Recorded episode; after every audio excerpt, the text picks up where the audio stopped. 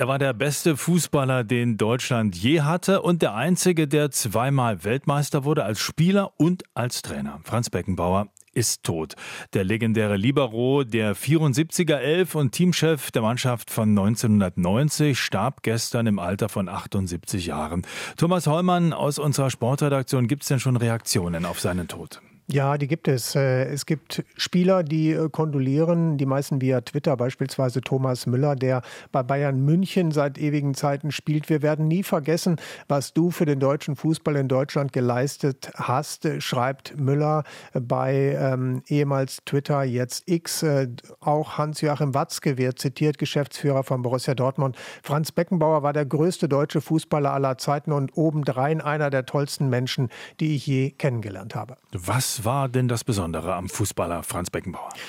seine Eleganz. Äh, er ließ alles federleicht aussehen und er hat den Außenriss äh, in den Fußball eingeführt, also das Spiel mit der äußeren, in seinem Falle rechten Fußseite, war ja Rechtsfüßler. Ich habe das selber immer geübt als Kind, ich habe das gesehen. Außenriss, da schnibbelst du den Ball an und gibst ihm so einen Spin, den du ihm nur per Außenriss geben kannst. Ich habe das geübt, geübt, geübt.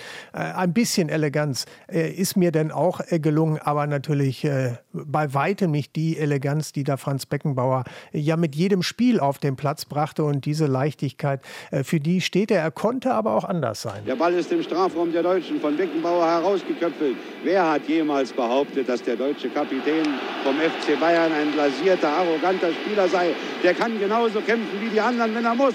Wenn er muss, und er musste 1974 äh, im WM-Finale gegen die Niederlande, das war ein Reportageausschnitt. Ja, danach dann noch viele Titel mit den Münchner Bayern, äh, deutscher Meister, mehrfach geworden, deutscher Pokalsieger, Europapokalsieger, Weltpokalsieger.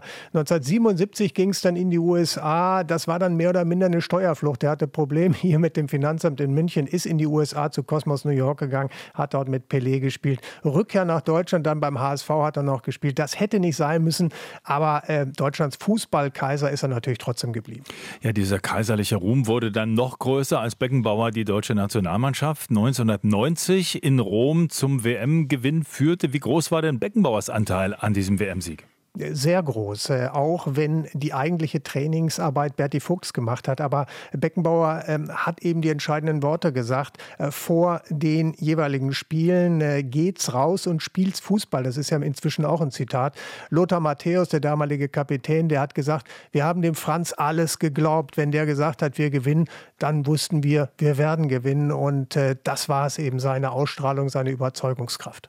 Überzeugungsarbeit hat Beckenbauer dann auch bei der WM-Vergabe Ausgabe 2006 geleistet, aber offenbar nicht nur verbal. Es sollen Schmiergelder geflossen sein an korrupte FIFA-Funktionäre. Warum hat das Beckenbauer nie zugegeben? Ja, letztlich bewiesen ist das ja bis heute nicht, aber es liegt sehr, sehr nahe, dass da Schmiergeld geflossen ist, denn äh, anders bekam man seinerzeit äh, die Fußball-WM nicht. Äh, das passte wohl nicht in sein Selbstbild des Strahlemanns. Er war ja all die Jahrzehnte ähm, nur hofiert worden von Staatsmännern, von Staatsleuten, auch ebenso staatsmännisch hofiert worden, empfangen worden. Und jetzt sollte er sich ganz ähm, wie ein normaler Bürger für etwas verantworten, also kein Kaiser mehr, sondern Otto Normal. Das war es dann wohl nicht, was äh, ihm vorschwebte. Heute Abend im Übrigen ARD-Dokumentation über Franz Beckenbauer, 20.15 Uhr. Äh, sehr tiefe Einblicke und auch Reaktionen beispielsweise von Joschka Fischer, der auch sagt, was wollt ihr eigentlich? Das war damals üblich. Äh, man musste Geld zahlen, um die WM zu bekommen. Also interessante Einblicke heute Abend. Thomas Hörmann war das aus unserer Sportredaktion über Franz Beckenbauer, der gestern im Alter von 78 Jahren gestorben ist.